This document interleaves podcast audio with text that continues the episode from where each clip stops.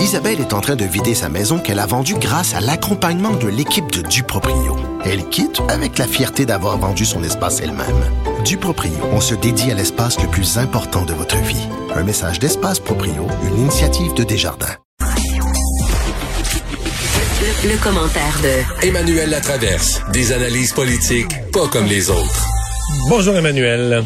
Bonjour. Alors c'était demandé et on l'a maintenant ce, ce- cette pile de des avis euh, donnés par la santé publique au gouvernement. Euh, J'étais moi l'exception qui ne voyait pas l'utilité euh, de, de divulguer ça. Est-ce que qu'on a est-ce qu'on était plus avancé? Est-ce qu'on est plus avancé? Je ne sais pas, mais on est plus confus, très certainement. J'ai Euh, toujours dit, si tu te souviens, j'ai toujours dit que ça n'avait aucun autre but que de créer de la confusion dans les messages?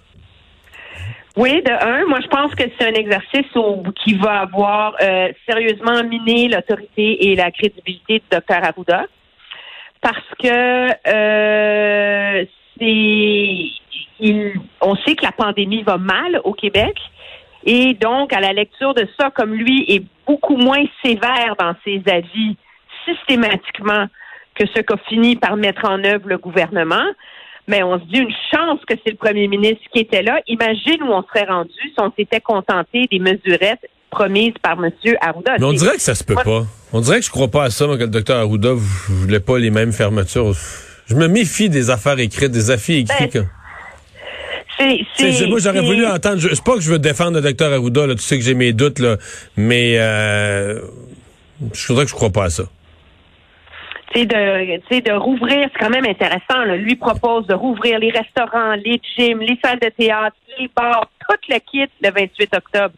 Alors qu'on a prolongé, on a un défi 28 jours qui est éternel et dont on ne s'est Ouais, jamais sorti. Mais tu penses vraiment, là, mettons, qu'il discutait avec François Legault, là, parce qu'il il, y avait quand même des discussions, une partie qui est verbale, tu discutes des sujets, puis qu'il encourageait François Legault à dire, hey, vous devriez rouvrir ça. Je, suis pas- je suis incapable de croire. Puis je me répète, là, c'est pas que je, je suis le défenseur de, de- du docteur Arruda, mais on dirait que Mais c'est- moi, ma compréhension par ailleurs, c'est qu'à l'époque, le gouvernement travaillait sur une espèce de. Une, tu te rappelles, on voulait trouver une formule durable qui serait la fin des yo-yo.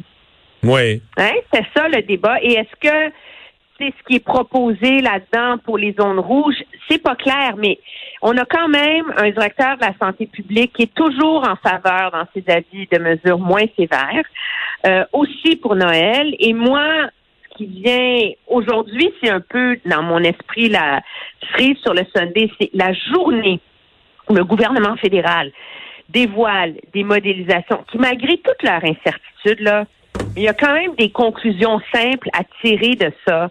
C'est que si on continue à faire les normes, même sévères qu'on a en ce moment, on se magasine une troisième vague, mais même pas une, je veux dire, une flambée hallucinante à partir de la mi-mars. Et, et comme on n'a pas vacciné, et comme on n'a pas vacciné pendant un mois, à la mi-mars, là, il va y avoir encore beaucoup de personnes vulnérables qui seront pas vaccinées. OK. Et la seule façon d'éviter une flambée fulgurante et meurtrière, c'est de resserrer davantage. Cette journée-là, quand c'est clair, c'est noir sur blanc, n'importe qui peut comprendre. M. Arruda dit Ouais, moi je comprends là, le gouvernement fédéral euh, de nous faire ses avis. Et là, je sais qu'il dit Mais moi, je pense que si on continue là, à être discipliné, là, on va être correct jusqu'au vaccin. Mais je le disais un peu à la blague, euh, à la joute, mais moi, je pense c'est pas une analyse euh, scientifique et une stratégie euh, d'un directeur de la santé publique aux aguets et mobilisé pour, euh, je veux dire, la directrice de la santé publique de Toronto a dit hier qu'elle n'a jamais été plus inquiète face à la pandémie qu'elle ne l'est en ce moment. Donc, tu trouves qu'il y a une certaine légèreté dans notre bon docteur Arruda? Ben, une légèreté. Et lui, il envisage dans ces documents-là aussi des relâchements additionnels après la semaine de relâche dès le 8 mars. Ben, c'est ce qui est prévu, là, en théorie. Dans... Ouais.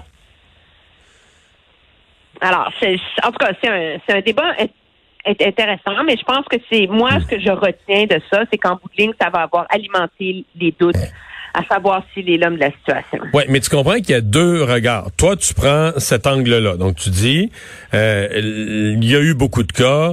le docteur Arruda avait même pas l'air à, proposer des stratégies au gouvernement suffisamment contraignantes. Une chance que François Legault ou Christian Dubé ou peu importe qui là est, est passé en arrière.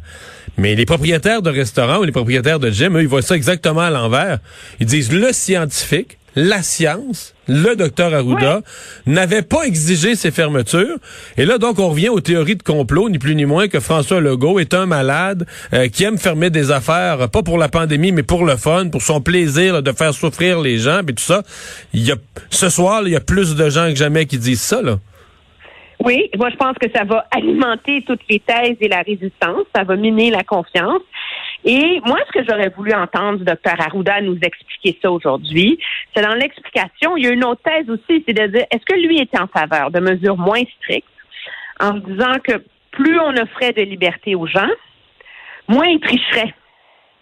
Plus ils respecteraient les mesures qu'il faut respecter. Alors que si c'était trop sévère, tout le monde triche partout. Et ça, c'est une autre approche en santé publique c'est celle qu'a retenue la Colombie-Britannique, qui s'en sort pas mal mieux que nous, entre toi et moi, à l'heure où on se parle. Alors, on peut avoir ce débat-là tant qu'on veut, mais le problème qu'on a, c'est quand M.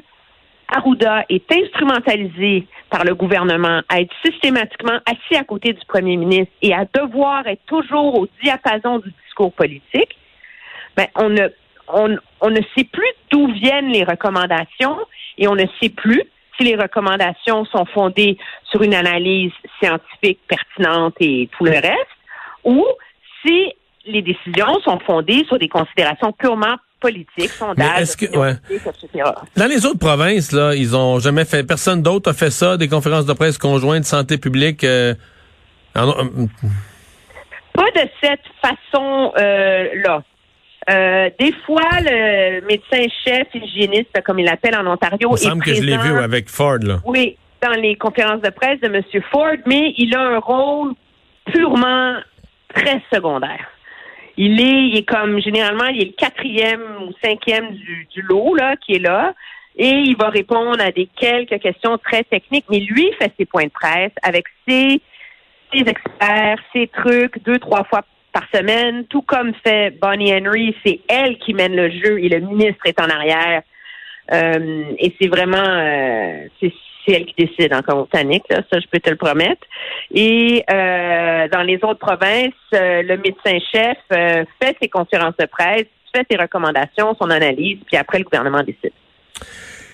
Bon, il euh, n'y a pas beaucoup de villes au Canada qui ont le goût de s'approprier le pouvoir que veut leur remettre M. Trudeau de gérer les armes de poing ou d'interdire elles-mêmes les armes de poing.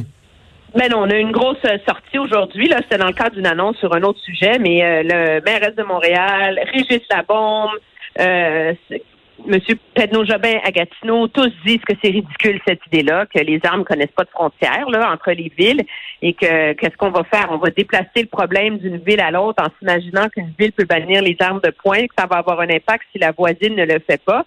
Monsieur Labombe est allé jusqu'à dire que Monsieur Trudeau faisait ça pour apaiser l'Ouest. À ce chapitre, il n'y a pas tort. Parce que l'Alberta, la Saskatchewan ont passé des lois pour interdire à leur ville de bannir les armes de poing. Mais là, je me ferai pas d'amis, mais je pose la question. Est-ce que c'est tout ça? Ce n'est pas une manœuvre purement politique à la veille d'une campagne électorale.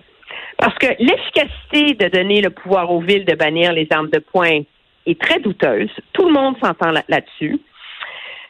Parce que pour les bannir, tu vas interdire leur possession, tu vas interdire leur transport, euh, etc. On s'entend que le problème des armes de poing, c'est pas les armes de poing qui sont achetées légalement, c'est les armes de poing de contrebande. Et les armes de poing, déjà ceux qui les ont légalement au Canada, en ce moment, je t'épargne toutes les vérifications, mais tu ne peux la déplacer qu'entre cinq endroits. Ta maison, le club de tir, le magasin pour la faire réparer ou la vendre, ou la police. Alors, c'est pas comme si les gens se promènent, on n'est pas au Texas, là, où les gens ont ça dans leur... Euh, alors, est-ce que c'est comme si le gouvernement veut donner l'impression aux gens qu'il fait quelque chose d'utile contre les fusillades dans les villes, donnant le pouvoir aux villes de bannir les armes de poing? Sérieusement, je ne vois absolument pas ce que ça va changer. Emmanuel, merci et bonne fin de semaine. Au revoir. Au revoir.